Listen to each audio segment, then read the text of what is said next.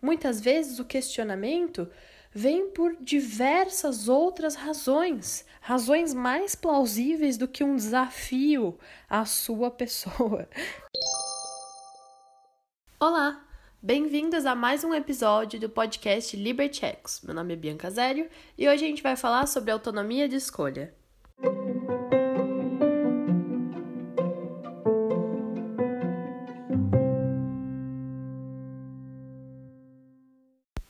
Gostaria de começar diferenciando os termos liberdade de escolha e autonomia de escolha. Liberdade de escolha implica que o animal teria possibilidades ilimitadas e então ele ia escolher conforme essas diferentes e infinitas possibilidades. Mas isso é um conceito utópico. E por que isso não é possível? Por conta das diversas imposições da vida. Os cavalos são domesticados, então eles estão presentes em áreas que nós determinamos, eles seguem uma rotina que nós determinamos, eles comem o que nós determinamos. Isso já limita a questão de possibilidades de escolha daquele animal.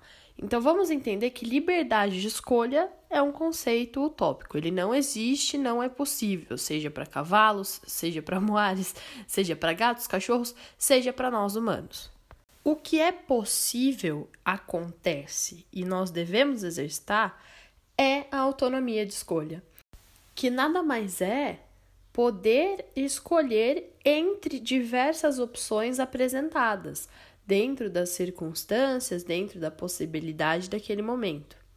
E nós podemos e devemos trazer isso para o nosso treinamento. Oferecer aos animais diversas opções em que eles vão tomar a decisão final de qual opção seguir. Afinal, quando a gente tem o consentimento do animal para realizar alguma atividade física, para realizar um manejo, para realizar um toque, né, uma interação, manusear o animal. Quando nós temos o consentimento, o sim é muito mais valoroso. E aí o animal possivelmente vai estar bem mais calmo, bem mais centrado, bem mais relaxado. Mas você pode estar se perguntando: será que se eu esperar pelo consentimento do animal, eu vou ter a resposta desejada? Será que eu vou conseguir traçar os meus planos e ter o rendimento, ter a expectativa atendida dentro do treinamento? Se eu não controlar todo o que acontece com o cavalo, todas as respostas que ele me oferece, se eu não o fizer aceitar, se eu não impor o meu desejo a ele, será? Será que ele vai realizar? Vamos tratar primeiro, então, sobre essa nossa necessidade exacerbada de controle. Por que nós precisamos do controle absoluto? Por que a gente precisa que o cavalo responda assim que a gente pede, como a gente pede, imediato, sem pensar, se entregar sem questionar. Por que a gente deseja isso? Parte dessa necessidade, desse desejo pelo controle absoluto, é por conta de como nós crescemos dentro da sociedade. A sociedade, ela nos cria para ser pessoas competitivas, pessoas que desejam o controle, pessoas que desejam ser autoridade, que desejam estar acima, um cargo de poder, um cargo de controle. Isso por toda uma construção histórica. O nosso exemplo como humanos de aprendizado é dentro das escolas, e a grande maioria das escolas não permite que a figura do professor seja questionada. O professor é uma autoridade e tudo que ele diz é uma imposição nós aprendemos em muitos setores da nossa vida, não só na escola, a evitar questionar o posicionamento dos outros, a evitar questionar a informação que a pessoa nos passou. Mas isso é realmente bom? Quando a gente tenta ter mais controle sobre a nossa vida, isso é realmente bom aceitar sem questionar o que as pessoas estão passando pra gente? E aí a gente pode trazer isso para o treinamento do cavalo. Será que o cavalo deve aceitar, sem questionar, qualquer decisão que você tome em relação ao corpo dele?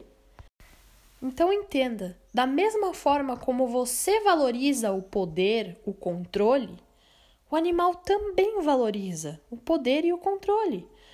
Afinal, é a vida dele. Os acontecimentos estão moldando o comportamento, a forma como ele interage com o ambiente. Então, é apenas natural que o animal deseje ter certo controle. E a gente vai privar o animal disso? E veja bem, eu não estou falando que o animal tem que fazer o que ele bem entender, quando ele bem entender, e a gente tem que aceitar isso. Claro que não. Eu só estou dizendo para você se atentar. E dentro da sua sessão de treinamento, quando o animal disser um não, tente entender o porquê daquele não. Não é desobediência, não é falta de respeito, não é uma agressão contra a sua autoridade, nada disso. Muitas vezes o questionamento vem por diversas outras razões, razões mais plausíveis do que um desafio à sua pessoa. Quando a gente garante ao animal, dentro do treinamento, autonomia de escolha, ele possui o quê? Ele possui liberdade de expressão. Então, quando a gente vai propor uma atividade para ele e ele tem autonomia de escolha, se ele disser não, o que será que isso significa? Vou trazer o exemplo então na hora da monta. Muitos cavalos se recusam a ficar parados ou a consentir de uma maneira tranquila com a hora da monta. Isso pode ser a expressão de vários problemas. Um exemplo, muito comum inclusive, problemas no ajuste de sela, lesões que o cavalo tem, dores musculares. E aí ele não para, não fica parado quietinho para você montar, porque é desconforto para ele, porque ele sente dor. E aí é claro que o animal vai dizer não.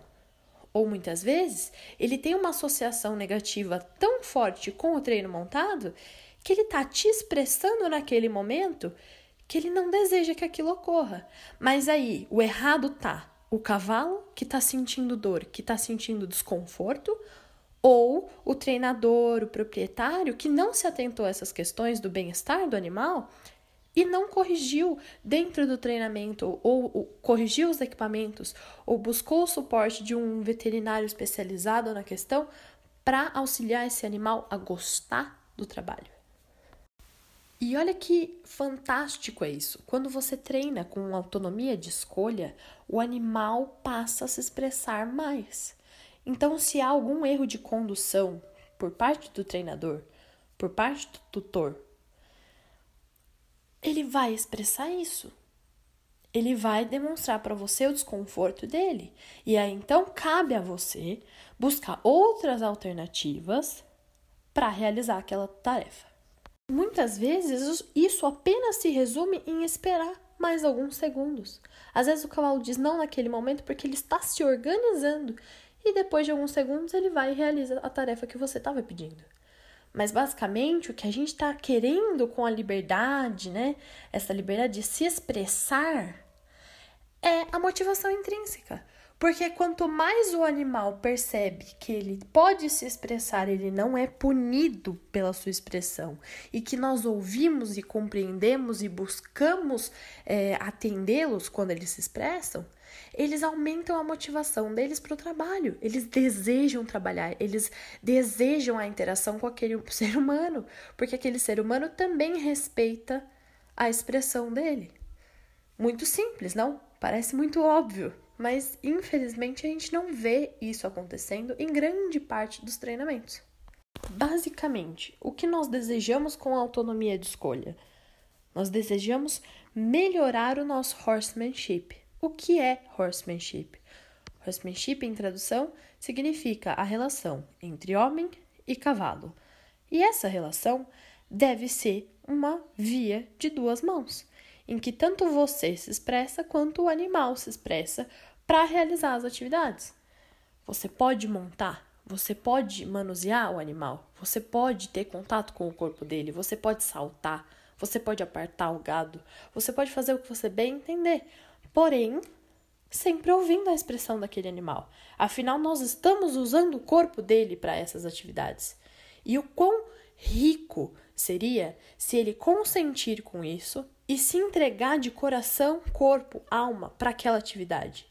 Não é isso que todo mundo deseja?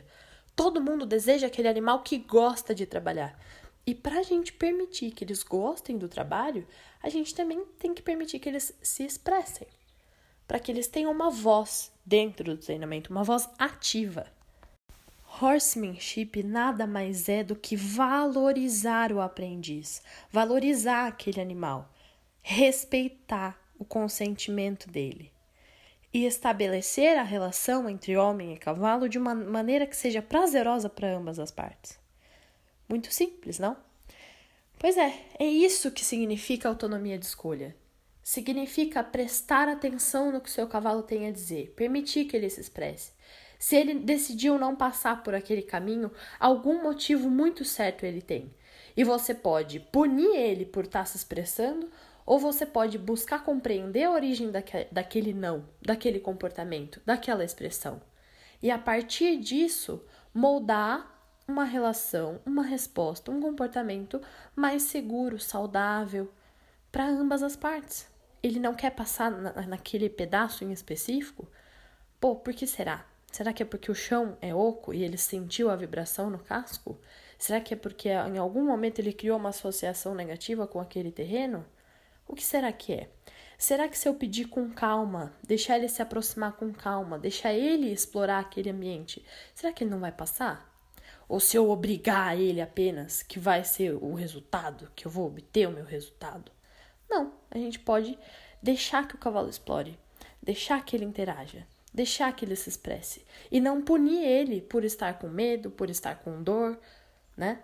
Basicamente é isso. Autonomia de escolha é respeitar as expressões do animal e tentar obter sempre o consentimento dele.